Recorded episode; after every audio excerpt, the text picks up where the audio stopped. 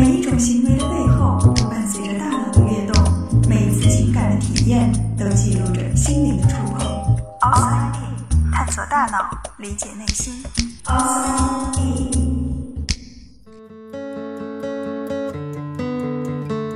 欢迎来到 Outside In，我是冰峰。我们都知道，人有五感：视觉、听觉、嗅觉、味觉和触觉。如果现在你只能拥有四种感觉，你会甘愿放弃哪一种呢？很少有人会选择视觉、听觉或者是触觉，因为看不到、听不见、摸不着的日子，想想都会很艰难、很痛苦。在嗅觉和味觉之间，大多数人会犹豫一下，然后最终他们会抛下嗅觉。因为一旦没有了味觉，我们将一辈子食之无味；而若失去了嗅觉，似乎一时之间也想不出有什么特别大的坏处。就算闻不到烤面包的香味，但至少我们也不必再忍受汽油味、橡胶味、塑料味等等各种各样的刺鼻的味道。如此一来，倒也算是一桩好事。嗅觉似乎是五种感觉当中最可有可无的。既然如此，我们为什么还需要嗅觉呢？它究竟有什么样的作用？又在我们的生活中扮演了怎样的角色？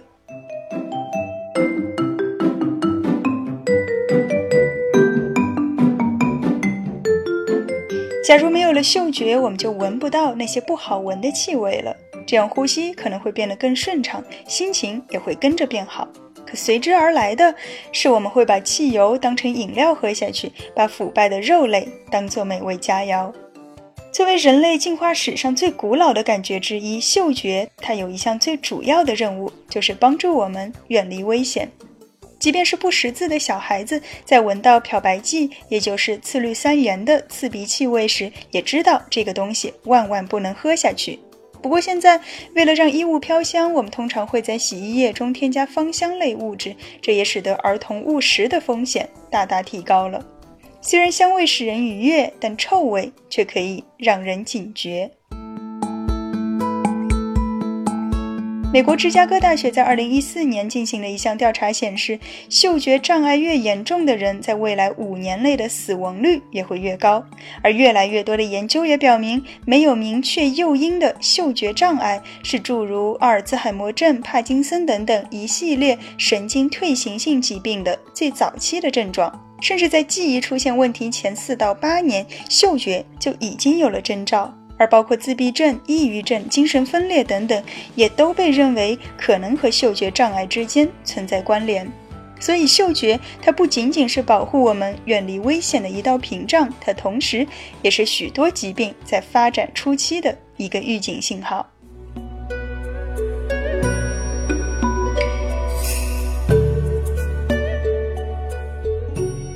嗅觉很重要，它绝对不是可有可无的。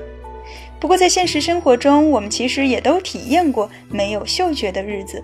当我们感冒鼻塞的时候，原本薄薄的鼻腔黏膜就会变厚，让气体分子无法接触到嗅觉受器，我们自然也就闻不到气味了。然而，鼻塞事小，更讨厌的是，面对美食，我们也似乎失去了兴趣。为什么嗅觉罢工了，味觉也会跟着大打折扣呢？我们先来做个实验吧。准备三杯水，分别倒入咖啡、巧克力溶液和大蒜汁，然后闭上眼睛，捏住鼻子，随手拿起其中的一杯，试着喝一口。你能分辨出这是咖啡、巧克力还是大蒜吗？为什么一旦捏住了鼻子，我们就分不出味道了呢？原来，在气味进入到鼻腔有两条路径。我们之前讲的是一条主要的路径，就是从鼻孔进入，接触到鼻腔黏膜产生反应，这种被称为鼻前嗅觉。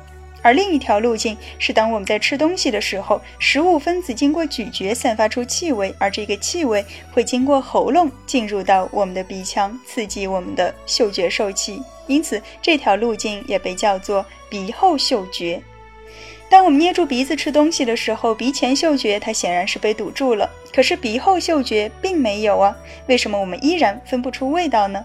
这是因为如果鼻子被捏住了，那么气流就无法从鼻孔出去，就好比是一条隧道，虽然进口是敞开的，可是出口却被堵住了，那结果还是不通畅的。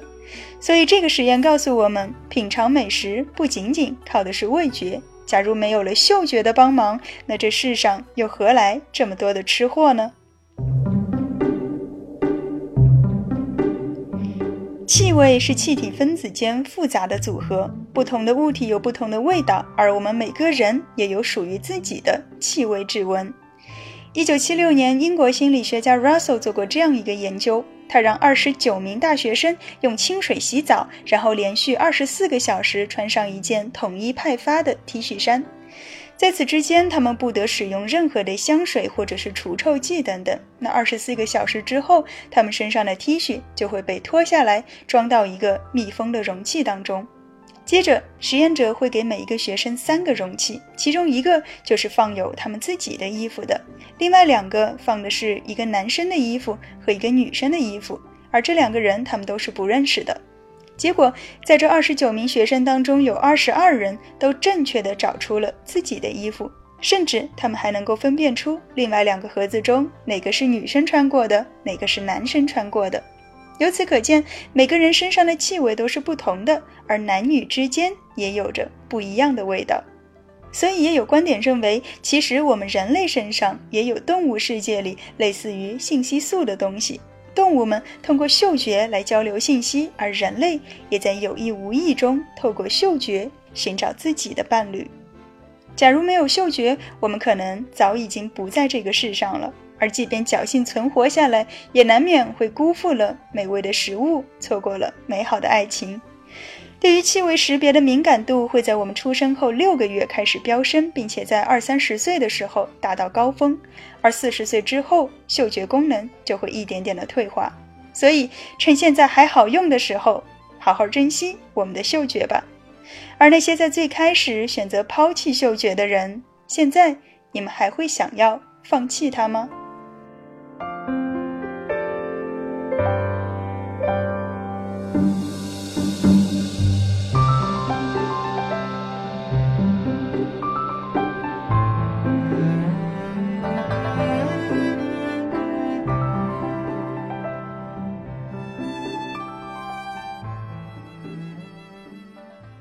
大脑，理解内心。